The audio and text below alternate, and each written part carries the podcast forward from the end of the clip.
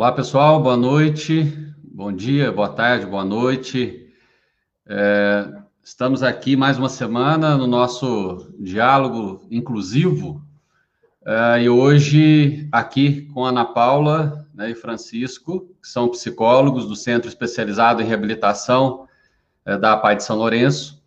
É, mas antes de, de, de iniciarmos aqui, gostaria de agradecer a toda a diretoria, em nome do nosso presidente Cadu, da vice-presidente Cláudia, todos os demais membros da diretoria, uh, aos pais profissionais, prof... eh, familiares, usuários, eh, para mais essa rodada nesse grande projeto que nós temos aqui. Eh, e no tema de hoje, agradecer também, né, todos os, os professores, hoje, dia 6 de, de agosto, é o dia também dos educadores, né, então, forte abraço a todos os educadores, todos os professores, é, que estão aqui nos, nos acompanhando também, né, todo o nosso respeito, nossa admiração é, pela, pela atuação né, de cada um deles, pelo papel que desempenham na nossa sociedade. É, aqui eles estão nos acompanhando também, né, de toda a região, de outras partes do estado, do país, enfim, né, todos aqueles terão a oportunidade de é, dialogar um pouquinho com a gente. E essa temática de hoje, diálogos inclusivos, intervenções psicológicas diante da pandemia do novo coronavírus. E aí, já vou passar imediatamente aqui ao Francisco Ferreira, é, para que possa fazer as suas considerações, e na medida do possível, nós vamos dialogando aqui, é, juntamente com ele, com a Ana Paula, diante desse cenário que nós estamos vivenciando. É, Francisco, boa noite, seja bem-vindo, fique à vontade. Boa noite, Eduardo. Boa noite, Ana Paula. Boa noite a todos que estão nos assistindo e aqueles que vão nos assistir de manhã, à tarde e à noite, como bem falou o Eduardo aí. É... Bem, o Eduardo já me apresentou. Eu sou o Francisco José Ferreira. Eu sou psicólogo da PAI há aproximadamente dois anos e meio. Eu sou pós-graduando em avaliação psicológica e psicodiagnóstico e nós recebemos esse convite aqui hoje para poder dialogar, falar sobre essas mudanças, todo esse cenário que a gente tem vivido, que o mundo tem vivido e que tem tido um grande impacto na nossa saúde psicológica e física também, né? É... O que eu posso falar? É, é, completamente aceitável e, e, e, razoável, nós estamos, nós estamos estar passando por um momento de desequilíbrio emocional. Dentro dessa pandemia do novo coronavírus, o Covid-19, é, ele nos, apre, nos apresenta um cenário onde nos tira toda aquela possibilidade de previsibilidade nós não conseguimos prever o dia de amanhã. Muitas pessoas nós estamos vendo que perderam entes, entes queridos, muitas pessoas estão com dúvida da questão dos filhos, quanto tempo os filhos vão ficar em casa, como vai ser isso, o ano letivo. Muitas pessoas perderam o emprego e outras estão, né, vivenciando a possibilidade de perder esse emprego. O impacto que isso causa em nós, seres humanos, é exatamente por um motivo de que nós temos essa necessidade né, de, de, de previsão. Nós tentamos prever o próximo passo, tentamos prever o dia de amanhã. E para quê? Para que o máximo possível nós tenhamos um sentimento de segurança, uma sensação de segurança. E o coronavírus tira isso de nós, né? Ele tira as nossas certezas, todas essas nossas certezas. É, é muito interessante também pensar que o, nunca, nunca se foi falado tanto em saúde mental. Nunca se falou tanto em saúde mental, nem no nosso país, nem no mundo todo. Nós vemos, vivemos em uma sociedade de, de automedicação, onde as pessoas buscam a solução dos seus sintomas, das suas questões, por meio de exibição, né, em redes sociais, da medicação do sintoma, mas é muito difícil trabalhar, né, as questões reais. O que que nos afeta de fato? O que que nos adoece? Realmente, trabalhar essa questão é algo muito difícil. E o coronavírus apresentou essa impôs, na verdade, né, a, questão de nós termos que olhar para nós mesmos. É, nós ficamos confinados dentro das nossas casas, algumas pessoas sozinhas, outras com parentes que não se relacionavam, né, por conta desse mundo corrido em que nós vivemos. Todos trabalham, outros estudam, pouco tempo para se encontrar dentro de casa. E chegou esse momento que tivemos que parar e sentar e ficar em casa e, e olhar para nós mesmos. E durante esses momentos, muitas pessoas estão fazendo reflexões, tentando entender o que, que elas têm feito da vida até aqui. Qual o impacto que elas estão deixando no mundo? Qual é a importância delas dentro de todo esse mecanismo que fazemos parte? E isso, com certeza, causa angústia. Muitas vezes, o que apresenta vários estudos, várias pesquisas, tem mostrado um alto índice de separação conjugal, um alto índice de reconciliação, porque tem nos forçado, né, fazer essa reavaliação do todo, da nossa vida, da, da nossa carreira, e esse é o lado bom da pandemia. Esse é o lado bom, se olhar, querendo achar um lado bom nisso tudo, né? Ana Paula.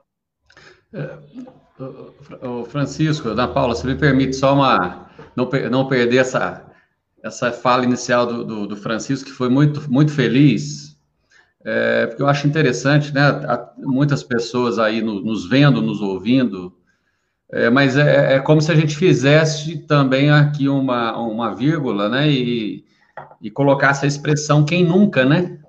né? Quem nunca sentiu, né? Quem nunca passou, quem nunca viu no cenário atual que nós temos vivenciado, né? Ninguém, vocês que estão na, é, no dia a dia e trabalham é, mesmo é, diretamente relacionado a, a, esse entendimento pleno, né? E, e como verdadeiros profissionais da retaguarda mesmo, né? Física, emocional, psicossocial, enfim, tem um papel fundamental, mas quem nunca? Porque a gente, como você disse, Francisco, até para as pessoas saberem e diferenciarem um pouco o que de fato é doença e vem a ser doença e aquilo que é reação natural do momento que nós estamos vivenciando, né? Até para que elas mesmas se compreendam mais, né? é porque alguns sentimentos a gente vê que é, quem nunca, né, é totalmente esperado, né, que a gente sinta. Estava né, fazendo uma leitura algum tempo atrás, resgatava um pouco isso, mas esse receio, esse medo, essa angústia, essa preocupação com o futuro, é, o medo da, da morte, o medo de perder um ente querido, o medo. Isso, isso tudo, eu, vocês podem depois discorrer sobre isso, mas assim, na, na, na visão é, de, uma, de, de um cidadão que é administrador formação, conversando com dois psicólogos, mas isso é muito natural, é, uma, é um momento de reação mediante um cenário de anormalidade que a gente está vivenciando. Né? É totalmente compreensível que se sinta algum desses sentimentos, mas aí vocês vão discorrer certamente sobre isso. O grande problema é quando é, não se busca, que é um dos, até da, da temática do nosso diálogo aqui, a intervenção no momento adequado, né, no tempo adequado, para que isso de fato não se torne aí né, uma questão crônica nesse processo, que talvez aí a gente vai, vai ter esse impacto de forma mais associada, né? Mas quem nunca, né? Para as pessoas entenderem, né? Vocês até que são seres humanos, são profissionais, são psicólogos, mas quem nunca esses sentimentos nesse momento não se afloraram em algum momento, né? Então, até para as famílias que estão nos ouvindo, né, os usuários, é, é, é, um pouco dessa, desse alinhamento, né? Falar, opa, nós somos uma sociedade, nós somos de, de carne e osso, né, estamos todos aqui é, nesse diálogo, mas todos também suscetíveis a tudo isso que está acontecendo. Então, o que a gente não pode é, é, é, é, caminhar sozinho nesse processo, né? Então, acho que isso é bacana já fazer esse, essa vírgula na sua fala. E, na Paula, desculpe, fica à vontade. É, então, é exatamente isso que você falou, né? É, essas são a maioria dessas, né, dessas reações vão ser reações é, normais em um momento anormal, né?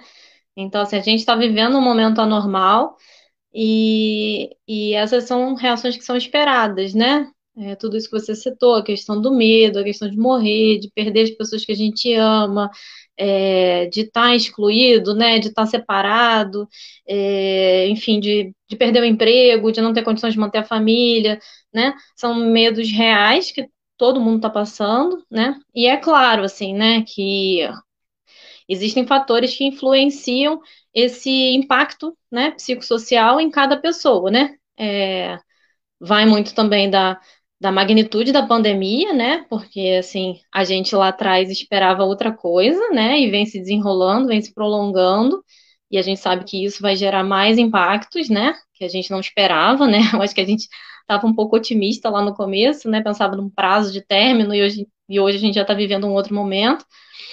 E, e também o grau de vulnerabilidade de cada pessoa. Então, isso é, né? A gente precisa considerar que cada pessoa vive uma situação diferente, né? A gente escutou muito aquela frase do estamos no mesmo barco e a gente sabe que não é bem por aí, né? Então, é, a gente está no mesmo mar, né? Mas não está no mesmo barco.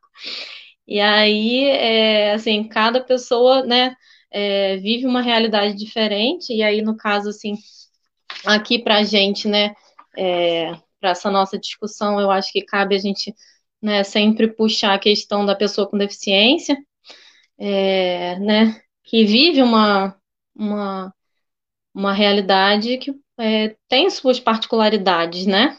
Então, assim, o impacto da pandemia vai ser diferente em cada pessoa. E aí cabe a gente, assim, como profissional de saúde, é, prestar atenção nessas, nessas reações, como você falou, para que a gente perceba aquilo que se torna sintomático, né?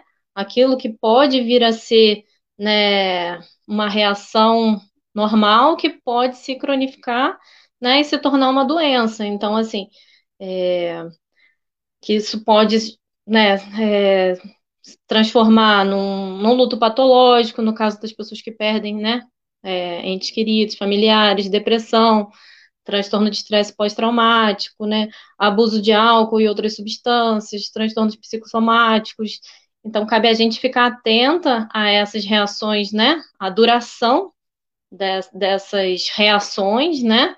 É, o grau dessas reações, né? As dificuldades que provoca na vida da pessoa, né? O impacto, né? Se é uma coisa passageira, se é uma coisa de adaptação, ou se é uma coisa que vai permanecer, né? Para que a gente possa dar esse suporte adequado, né? E assim, como a gente está falando muito sobre essa questão de não tratar né, reações normais como reações né, patológicas, né, eu acho que cabe a gente lembrar também assim que toda a atenção que a equipe de saúde vem fazendo, e não só psicólogos, né, ajudam nesse sentido, né? Então, assim, não necessariamente essas reações é, precisam ser acolhidas por profissionais é, da área da saúde mental, né? Por nós, psicólogos, no caso, lá na PAI. Então, assim, todo, toda a atenção, todo o cuidado que vem sendo feito, né? É, de todos os profissionais, de todas as categorias, é, gera cuidado e esse cuidado, né? É, consegue minimizar esse sofrimento e que pode, né, com certeza, diminuir né, a incidência de, de, de doenças realmente, né, é, de patologia assim, futuro. Ana Paula, você falou dessa questão das reações normais, né? Tem a, uhum. até a questão fisiológica mesmo. É, quando nós estamos passando, né? Nós sabemos dentro da, da neurociência, que quando nós estamos vivenciando a situação de estresse, o nosso organismo, o sistema nervoso simpático, ele inunda o nosso organismo de cortisona, de adrenalina, para nos colocar em situação de alerta. E isso é comum, isso é um sentimento comum. Até quando nós vamos atravessar a rua, esse mecanismo funciona. Isso evita que a gente possa ser atropelado. Você todas essas pulsações vão levar estímulos para a sua musculatura, você vai atravessar a rua mais rápido e vai conseguir, não vai, não vai ser atropelado. Mas dentro de uma pandemia, nós sabemos que essa sensação é todo momento, né? Todo, de todos esses medos aí que, que você apontou, durante todo momento, essas pessoas estão com medo de infectar ou de infectar um ente querido, da questão do. Nós já até falamos, né, aqui nessa live, da questão de nós sermos um ser social. O simples sair para ir no supermercado e, e cumprimentar aquela pessoa que costumeiramente nós cumprimentamos, ficou algo arriscado, ficou algo que gerou certa estranheza. Parece que muitas já pessoas. Tem uma, já tem uma relação de desconfiança, né, Francisco? Sim, sim, sim. E gera aquele olhar de, de estranheza. E a máscara também é um componente disso, né? Nós não conseguimos fazer a leitura das reações, da questão facial.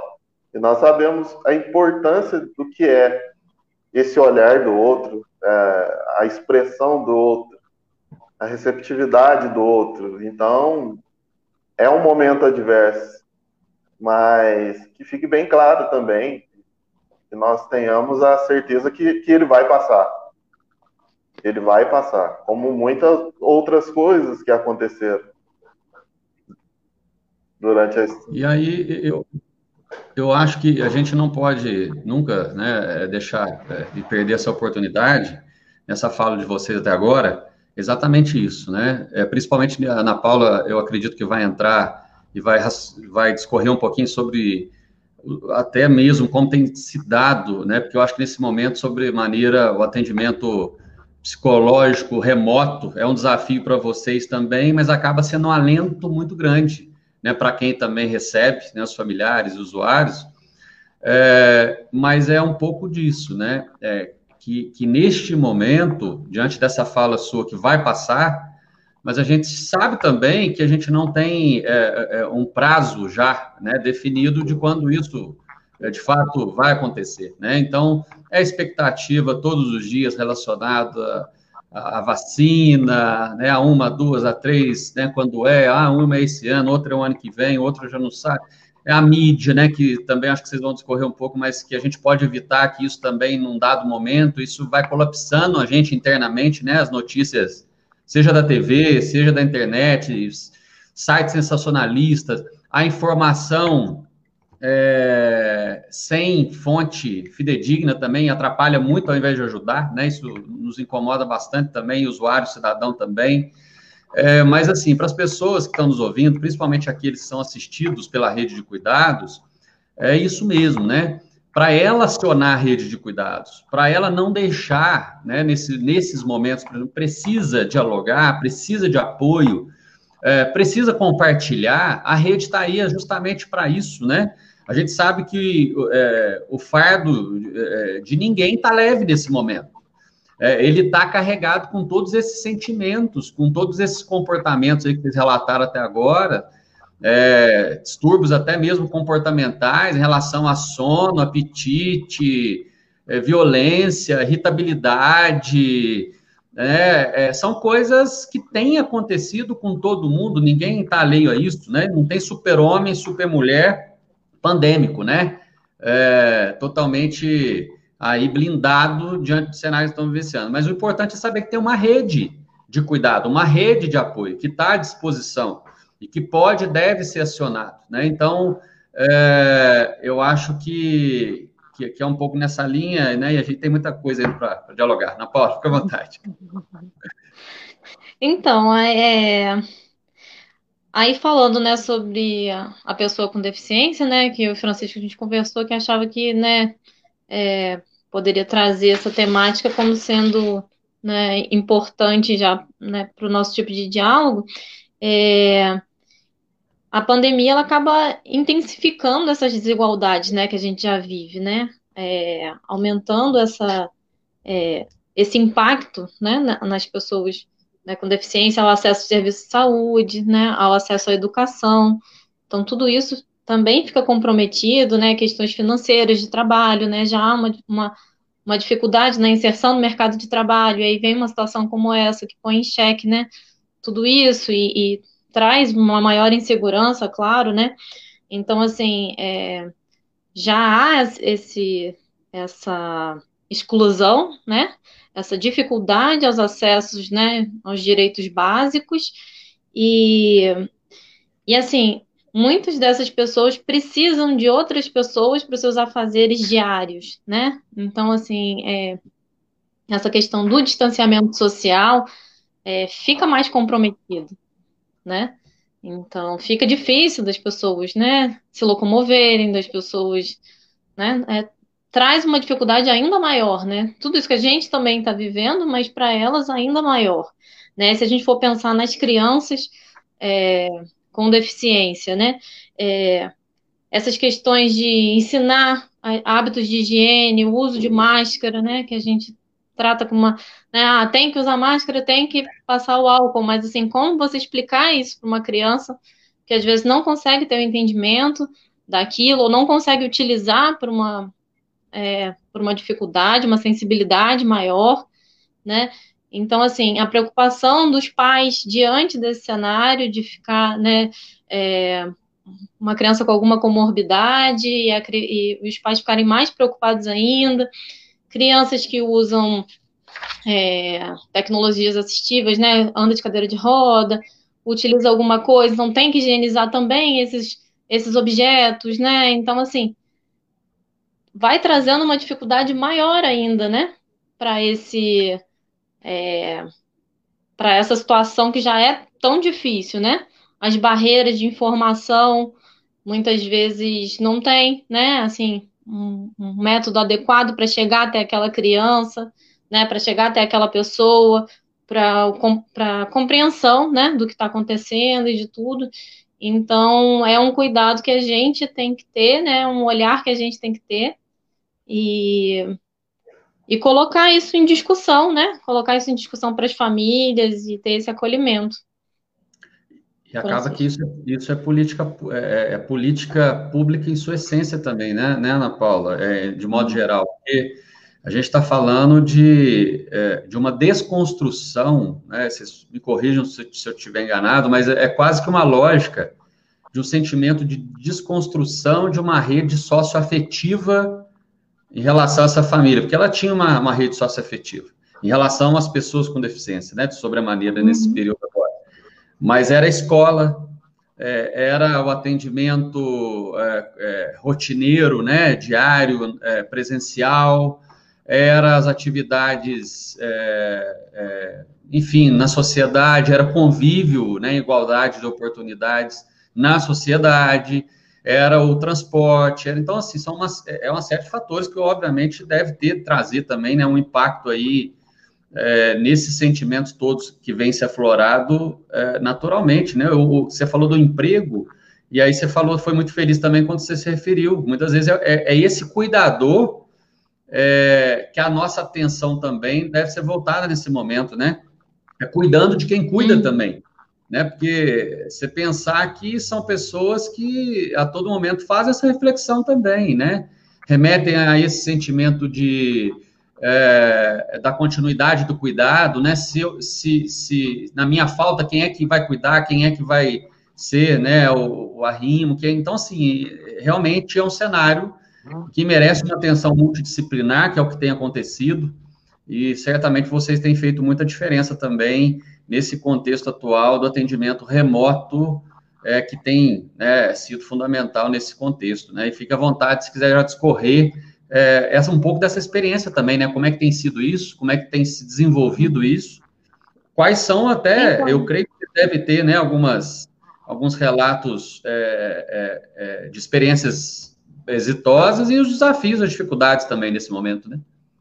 Com certeza, bastante. Sim, sim. É, frente a essa questão de construção de políticas públicas, cabe ressaltar também que dentro dessa experiência fica evidenciado a, a importância da rede, a importância do, dos serviços prestados também, por conta que o serviço da PAI, o ser, a escola, todo esse serviço muitas vezes é o, o local de, de socialização desses indivíduos.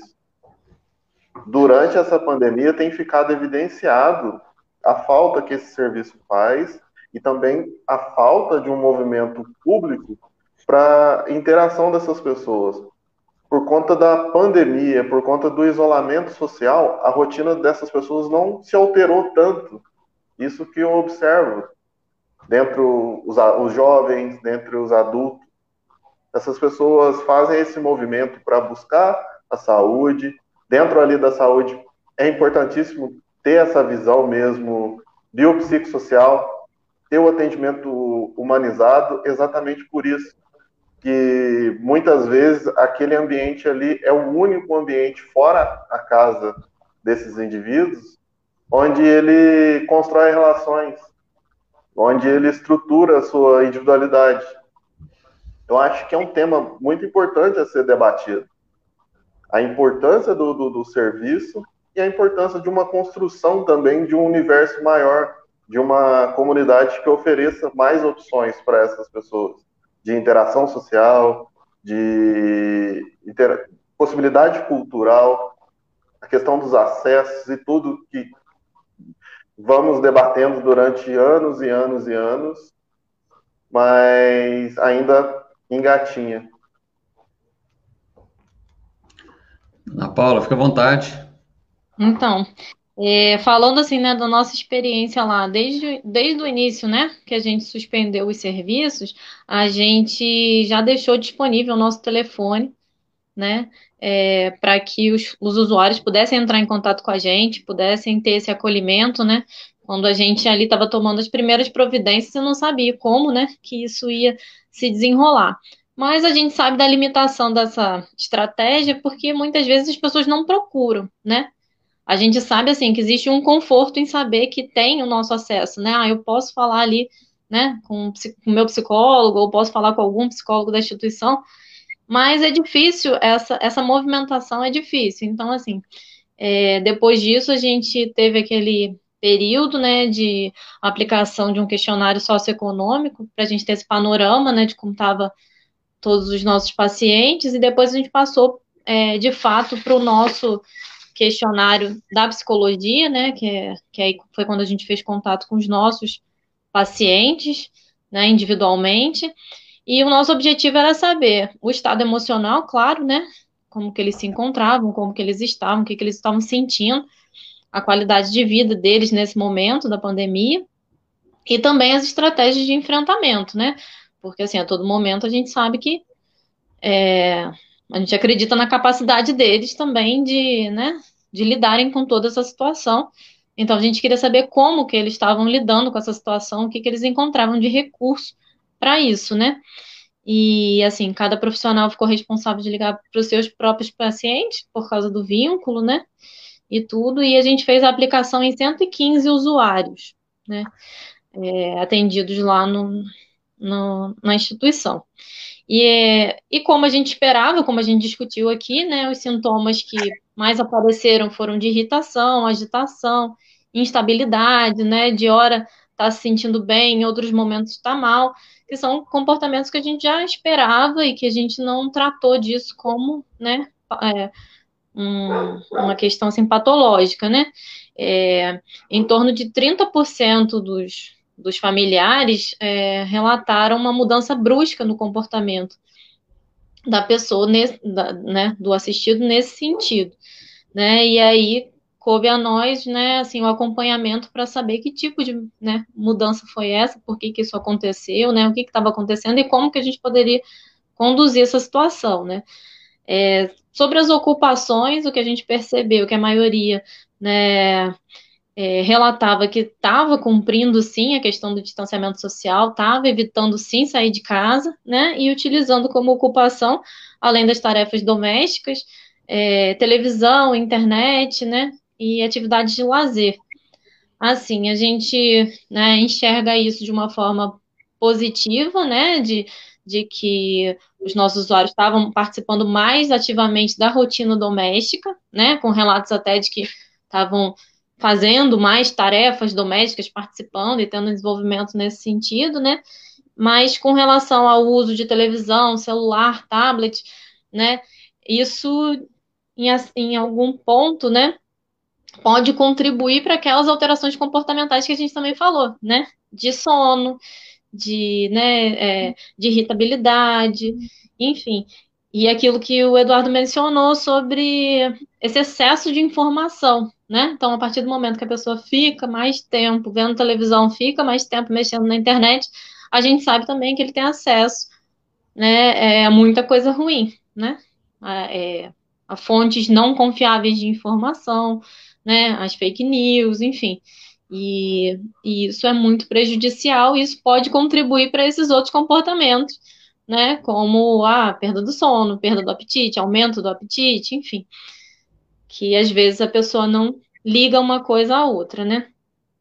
É, outra coisa assim muito importante que a gente é, é, sabe que teve que tem um aumento muito grande em situações de crise, de pandemia, é a questão da violência doméstica. E isso é uma coisa que a gente procurou, procura, né? Até então, tá muito atento, porque a pessoa com deficiência fica numa situação mais uma vez de vulnerabilidade, né? por depender muitas vezes, né, dessa de, de, um cuidador desse suporte, e esse cuidador pode fi, ficar sobrecarregado, e, ou até mesmo, como o Francisco falou, a convivência com familiares que não tinham o hábito de conviver tanto, né? De estar ali o tempo inteiro junto, né? De depender exclusivamente daquelas pessoas, né? Dividir um pouco com a gente, né? Lá da pai, dividir um pouco com a escola e agora fica exclusivamente dentro de casa. E com isso aumentam os casos, né, de violência, de violência doméstica, né? E isso é uma coisa que a gente tem estado atento, apesar de não ter é, sido um, um ponto que apareceu no nosso questionário, né? Por enquanto ainda não, não, não foi evidenciado isso. É, Sobre, sobre a. A gente também tentou perceber é, sobre as mudanças na rotina da cidade, dos serviços, dos comércios, dos espaços de lazer, o quanto isso impactava nos nossos usuários. E aí foi isso que o Francisco falou. A gente percebeu que muitos falaram que não impactava em nada, né? Então, assim, não é um resultado tão bom, né? apesar de a gente pensar, né? Ah, que bom, não impactou, né? Mas por que que não impactou, né? Sim, se, se impactou tanto para a gente, é, o que está acontecendo, né? Por que que, por que que então talvez ele já não tivesse condições de andar pelo centro, né? Não tivesse essa acessibilidade, então para ele não fez diferença, já ficasse muito em casa. E aí a gente, e aí a gente consegue ter essa comparação porque quando a gente pergunta sobre a escola e sobre a PAI, aí é outro discurso, aí está impactando muito. Então, assim, eles sentiram muito a questão da escola, eles sentiram muito a questão de estar sem o serviço de saúde, mas não tanto, né, é, a, os outros ambientes da sociedade, né? Então, a gente entende que lá é um importante espaço de socialização, como o Francisco falou, né? E que faz muita falta para essas pessoas, né? É, também pontuar que foi lá no início da pandemia que a gente que a gente fez essas perguntas, né? Então pode ser que pelo prolongamento, né, dessa situação que está passando, né, tantos meses, isso daí que a gente a gente fez esse questionário foi, foi em abril, né? A gente já está em agosto. Pode ser que a gente perceba uma mudança nessa percepção também pela é, mas, de qualquer forma, a gente sabe que tem essa. É, que, que isso é evidente, né? Essa dificuldade de acesso. Pode falar. É, Não, interessante, é muito interessante é, você apresentar essas informações, né, para o pessoal entender. E essa informação, é, duas, informa duas questões que você colocou, que eu acho que isso é, a gente não teria nem tempo, mas mereceria um seminário, talvez, né, um, enfim, que é a dimensão desse distanciamento social para as pessoas com deficiência, né? O que isso, esse não impacto né, que é interessante, isso tem uma, uma série de desdobramentos que merece, né, uma, uma ampliação dessa discussão com vários atores da sociedade, enfim, nisso que Francisco também relatou no começo, a gente retrocede nesse momento em muitos aspectos, né, essas pessoas, esses familiares, em muitos aspectos, e a gente vai ter um desafio grande pela frente nesse sentido.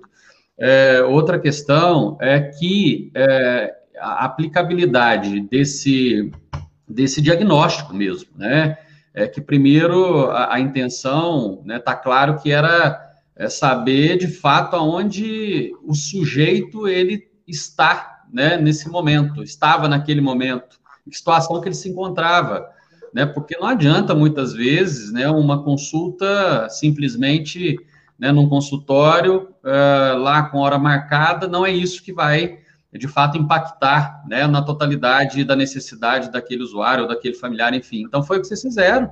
E obviamente eu, eu tenho uma expectativa, é até talvez, né, tem um desdobramento para a continuidade disso, mas se esse diagnóstico for aplicado agora, é, outras percepções, obviamente, no momento atual, mas inclusive eu, eu tenho é uma, uma, uma, uma, uma expectativa que talvez alguns sentimentos vão estar ainda mais aflorados, é, principalmente em relação à, à angústia, irritabilidade, enfim. Por que, que eu estou falando isso? Porque a gente está no momento agora é, que já teve uma retomada natural né, da sociedade. A sociedade tenta se encontrar, se encaixar, e aí a economia né, tá aí, tá todo vapor e está funcionando.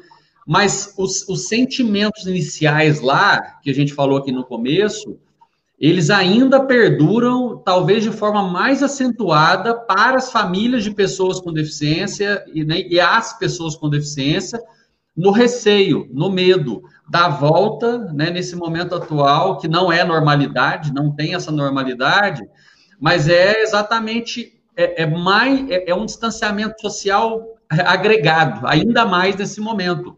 Porque as, algumas pessoas, obviamente, que de abril para cá, de março para cá, a gente está em agosto, elas foram voltando, retomando, etc. E, e sobremaneira, as pessoas com deficiência nesse cenário têm muito mais dificuldades envolvidas né, nesse contexto. A gente fala é, enquanto pai, enquanto mãe, enfim. Então, realmente é um desafio muito grande, né? É, e aí, lembrando isso, né, que a, a instituição, ela está atuando na excepcionalidade ainda, né, para aquelas pessoas que, mediante esse olhar multidisciplinar, têm identificado que é, não, que realmente precisam do atendimento presencial, né, e o atendimento, de fato, que hoje já é uma realidade, né? Que é o, o teleatendimento, a teleconsulta, a teleinterconsulta, é isso que vocês estão fazendo, que já está presente e, obviamente, que isso vai se perdurar em alguns momentos, em alguns meses, né? É, daqui para frente, não tenho dúvida. Mas acho que foi fundamental essa fala sua, a gente não podia perder esse gancho de tão complexo é, né? Não é simplesmente um diálogo que a gente está fazendo aqui. Olha, é, você precisa fazer o distanciamento social, tá? Você precisa higienizar a uhum. mão. Precisa... Não é só isso, gente, né? Então, para as pessoas compreenderem o quanto a gente precisa dialogar mesmo encontrar isso, né, encontrar soluções, estratégias para que a gente possa é, ter realmente uma, um, uma abertura desse diálogo para que as pessoas com deficiência estejam inseridas em todos os contextos, vencidas todas as barreiras. E muitas dessas barreiras são atitudinais mesmo, né? Não são nem barreiras físicas por si só. Mas é fundamental, Francisco. Eu vou lá, inclusive, Francisco, tem uma pergunta para você aqui. Eu queria ler, que aí de repente você já você já faz a sua consideração. Eu não vou colocar ela na tela, porque senão ela está muito extensa. Eu vou ler para você, tá? Tá, Giovanni. Quero perguntar ao doutor Francisco se é certo eu, eu não permitir que o SMAR assista qualquer tipo de reportagem que fale de Covid ou até mesmo de política. Muitos me dizem que eu devo falar sim, mas acho esse assunto de Covid muito pesado para ele. O que o senhor acha como seu paciente? Se ele deve assistir reportagem de Covid e de política? É... Então, é... nesse caso específico, e, na maioria dos casos, cabe dar autonomia né, para o paciente também. Tem que ser alguma coisa, uma coisa conversada. Tem que ter uma, um certo tato aí. Porque ele tem um poder de decisão. Mas todos os órgãos de saúde pública, OMS, Organização Mundial de Saúde, têm nos alertado para que o excesso de informação tem sido preponderante na, na trazida de consequências negativas para a saúde mental. É, até a OMS tem um fato interessante, que eles cunharam no ano de 2019 um termo, antes, um pouco antes da pandemia, se chama infodemia, que é um termo que designa essas informações que bombardeiam nós, né, nas redes sociais, na televisão, a todo momento. Se nós pararmos para pensar no número de informações que chegam por meio de Facebook, Instagram, Twitter, e muitas dessas informações não têm uma certa credibilidade. Eu acho assim, nesse caso específico aí do senhor Ismar, eu falo para ele, né, diretamente para ele, tem que se dosar eu acho que é importante assim criar um horário.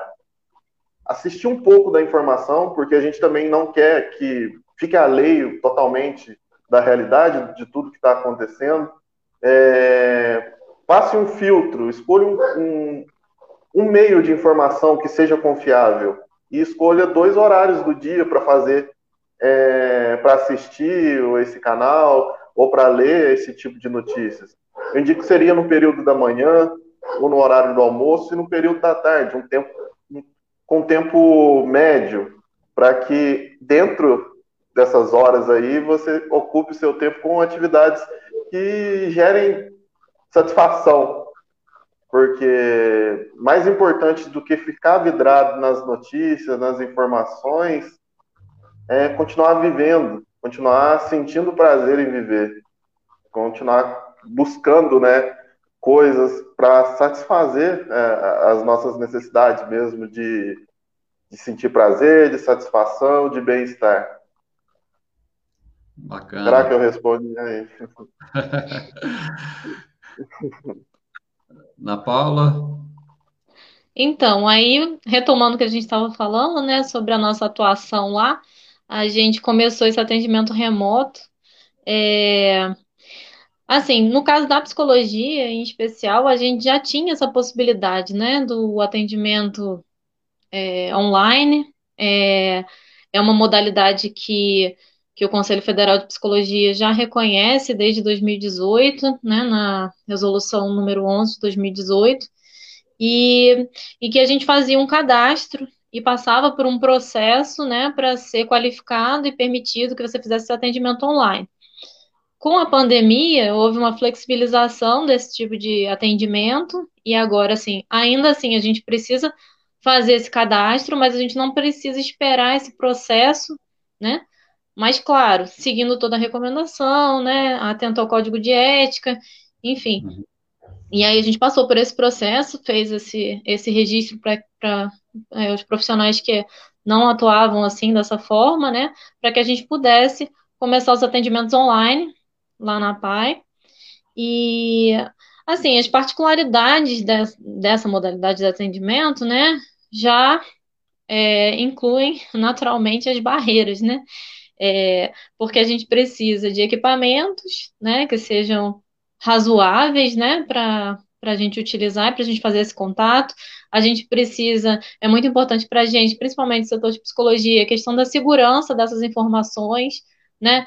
é, em, em, questões de, de vírus, né, de tudo que possa a pessoa possa perder aquilo, no caso a gente fazer atendimento por escrito, por exemplo, né, a pessoa perder aquilo, então tem uma questão delicada com sigilo, né, o local onde a pessoa faz aquele atendimento, porque, assim, antes da pandemia, no caso, uma pessoa que escolhe essa modalidade, ela procura um psicólogo e então ela já cria todo o ambiente para fazer esse tipo de atendimento. No nosso caso, não, foi uma situação que aconteceu e a gente tem que lidar, né? E assim, a gente tem que aprender e ensinar ao paciente como utilizar esse recurso, né?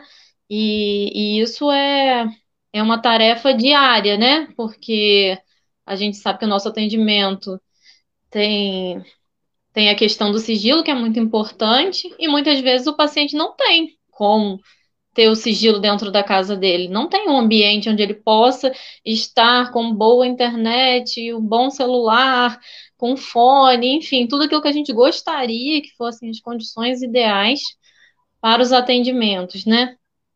E assim é acaba se tornando importante também para a gente, nesse momento, um trabalho de psicoeducação, né, de falar sobre a pandemia, então a gente precisa estar bem informado para orientar bem esses pacientes, né, para dar um retorno né, de qualidade para esses pacientes, é, e todas essas questões que a gente, né, enfim, já tem de registro prontuário, né, toda, todo o procedimento normal. E e assim, a gente encontra, a gente tem encontrado essas barreiras. No meu caso, assim, particular, né? Eu atendo é, maior parte de crianças. Então, assim, ainda tem isso, as crianças muito pequenas, né? Crianças que ainda não falam, é, pacientes que são não verbais. Então, assim, o que a gente tem desenvolvido de, de um trabalho, uma proximidade com essa família, né? E isso é muito positivo, acaba que foi, acaba sendo muito positivo, né? Que a gente está desenvolvendo um trabalho em parceria com a família, a gente está tendo uma proximidade maior, e aí a gente sabe que na correria do dia a dia, muitas vezes a gente não tinha tanto contato com a família assim, apesar da gente considerar super importante, estar tá sempre chamando a família para perto da instituição, né? A gente sabe que tem muitos alunos que às vezes vão de transporte, voltam de transporte, a gente não tem esse contato diário com as famílias.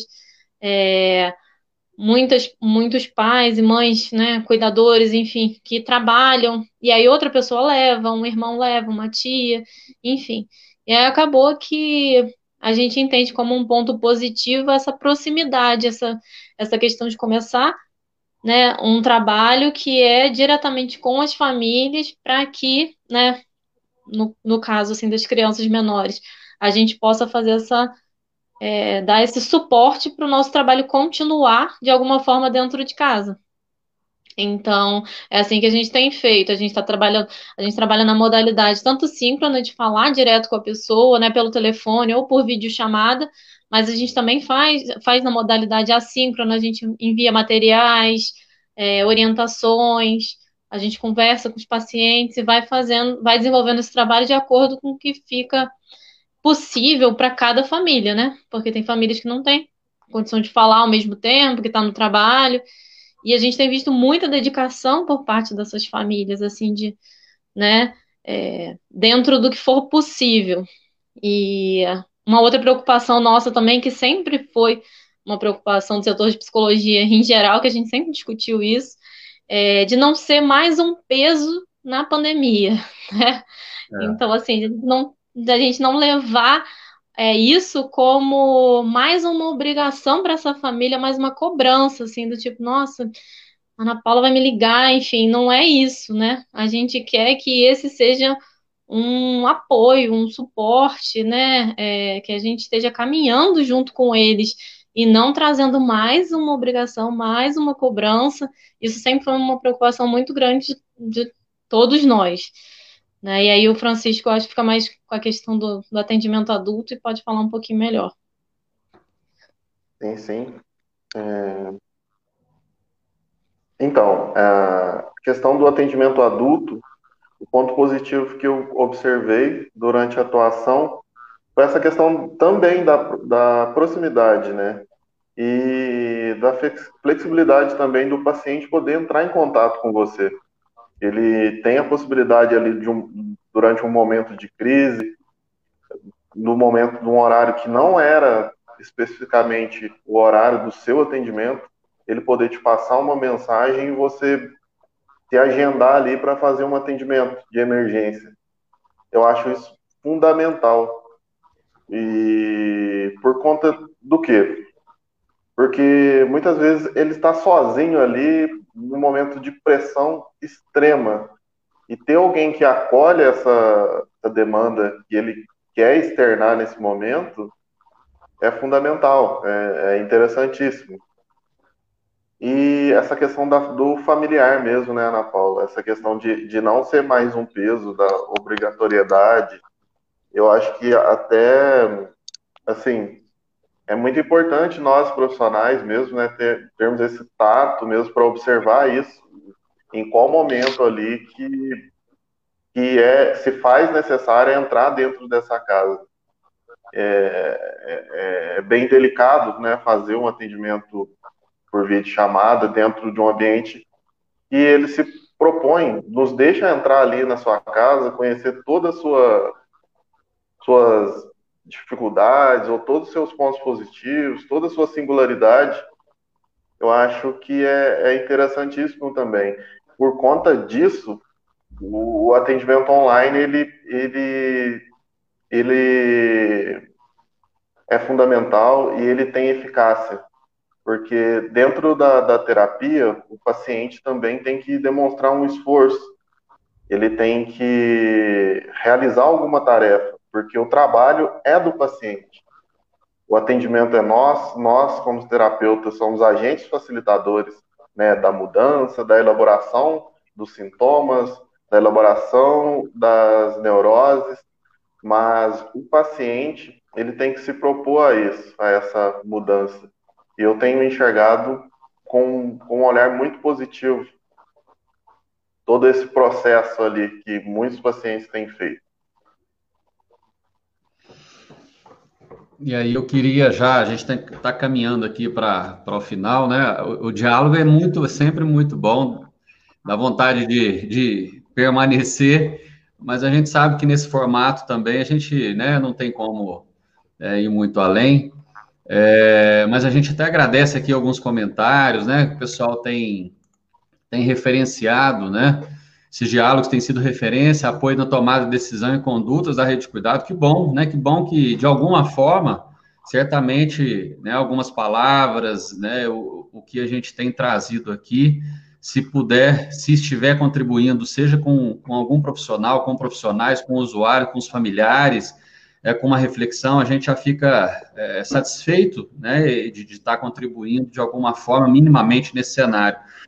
É, e realmente o objetivo é uma reflexão ampliada, né? Quem sabe a gente consiga, em outros momentos, né, em outros formatos, estender ainda mais essa, esse diálogo. Mas aí eu queria, antes de finalizar, fazer aqui, aproveitar Francisco e Ana Paula, que são dois profissionais psicólogos, é, fazer um, um, simples, uma, um simples, é, é, é uma simples pergunta para vocês, até para que vocês pudessem compartilhar isso com quem está acompanhando.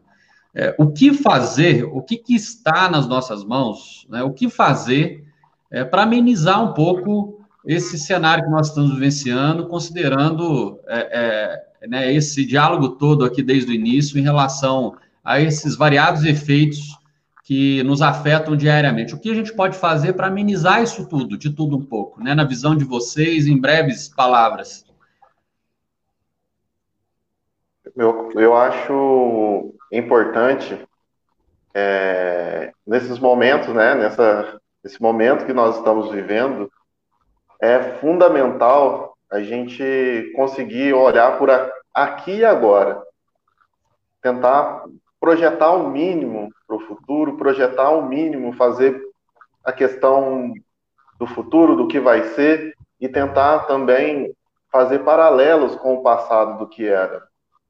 Nós estamos passando por uma transformação, por uma reorganização. Eu acho que parar aqui e trabalhar, né, todas as questões do aqui e agora, tentando ser solidário com, com o próximo, com o vizinho, e, e também ser carinhoso com suas dores, com suas próprias dores, e cobrar menos possível é isso. Ana Paula? Então, o que me ocorreu agora, assim, é que muitas vezes a gente, a gente escuta o outro, né? É, a gente escuta a outra pessoa, é, nosso paciente ou outra, ou quem quer que seja, e a gente escuta no sentido de querer dar a solução, né? Por exemplo, você vem me falar alguma coisa e eu quero solucionar aquilo para você. E, e, e não precisa ser isso, né? a escuta, ela tem um, um, poder muito grande, né? E aí, assim, não estou falando só no caso do psicólogo, que tem uma escuta diferenciada, mas no caso de todos os profissionais, de todas as pessoas, né? É, esse acolhimento, esse cuidado, é, você não precisa dar solução para aquilo que a pessoa está falando, mas ouvir é importante e falar é importante, né? Então, assim, como psicólogos, eu acho que é isso que a gente é, mais preza, né? O quanto é importante a gente falar e o quanto é importante a gente ouvir também, né? E não em busca de resolver o seu problema, mas às vezes acolher aquele problema. E, e, e isso no caso das crianças, aí puxando, né, para os meus atendimentos, é, é muitas vezes não vai ser com palavras, né? Elas não vão é, verbalizar, não, vai, não, não, não vão ser palavras, mas a gente precisa ouvir também essas crianças e, e, e ter um diálogo afetivo com elas, é, explicando a situação e muitas vezes dizendo que não sabe o que vai acontecer, porque é isso, né? Você mesmo falou, a gente não sabe o que vai acontecer, né? Então, assim, acolher esse sofrimento, acolher essa dor, né? Poder ouvir e, e reconhecer que os sentimentos, eles não são nem, nem positivos nem negativos, né? Então, que é importante a gente estar tá passando por esses por essa situação, todo mundo está vi vivendo isso junto, né? E, e esse acolhimento é fundamental é para todo mundo, não só é, para os profissionais de psicologia, mas todos os profissionais, né? Todas as pessoas, no caso. Eu agradeço a, diálogo com vocês, né? foi muito bom. A gente continuaria aqui por horas é, mas eu acho que foi fundamental, né? Agradecer as pessoas aqui que nos acompanharam, que nos, nos ouviram, é, o que vocês trouxeram. Aqueles que também, de repente, não conseguiram ver e ouvir agora, mas talvez em outra oportunidade verão esse vídeo, né? Ele fica aí para o mundo. É, e ao mesmo tempo, na fala de vocês aí é, final, é, me veio também uma questão que, eh, nesse momento, eu acho que fica também um recado para todo mundo, né? A gente está num, num, momento até mesmo de, de reenquadrar é, as nossos, os nossos planos de vida, né? As nossas estratégias de vida, os nossos planos. Os no, nós tínhamos planos, todo mundo tem plano, todo mundo tem sonhos, né? Enfim, nós somos um pouco movidos a isso dentro da, das nossas realidades. Então, acho que é isso, né? Que, que a gente consiga reenquadrar na medida do possível, dessa adaptabilidade necessária, os nossos planos, que continuem, né? Que continuem, continuemos sonhando, continuemos é, é, pensando, sonhando, planejando, fazendo planos, porque as coisas vão acontecer no seu devido momento, né? E acho que a Ana Paula também foi feliz na, na fala em relação a esse diálogo, essa escuta ativa, inclusive também por parte é, dos profissionais né, de saúde também, dos profissionais que estão no dia a dia. É, Francisco foi feliz demais quando é, falou do atendimento remoto, de entrar na casa do outro, que realmente muitas vezes a gente tem uma visão muito distante, né, que é um atendimento remoto. Ah, não, não, e é isso mesmo. Eu estou adentrando né, na residência do outro por um meio, por uma via, então isso tem uma relação respeitosa, né, de, um, de uma cumplicidade. Então, é, é muito legal essa visão, né, isso que vocês trazem para a gente, para a gente refletir nesse contexto também. E, ao mesmo tempo, né, a Ana Paula falou, você falou também, mas ao mesmo tempo que eu estou entrando, seja remotamente, pode ser que, da mesma forma que presencial, eu não esteja num dia bom, né? Então, eu, talvez eu não, naquele dia eu não consiga receber que seja remotamente, virtualmente. Então, isso tudo faz parte desse contexto nosso, né, desse nosso dia a dia mas que os profissionais também nós estejam atentos, né, em relação às suas necessidades, vocalizar, falar, escutar. Vocês, né, foram, foram felizes também. É, os profissionais de saúde não têm solução pronta. Vocês, psicólogos, não têm lá né, uma cartilha para poder, olha, eu estou com problema A.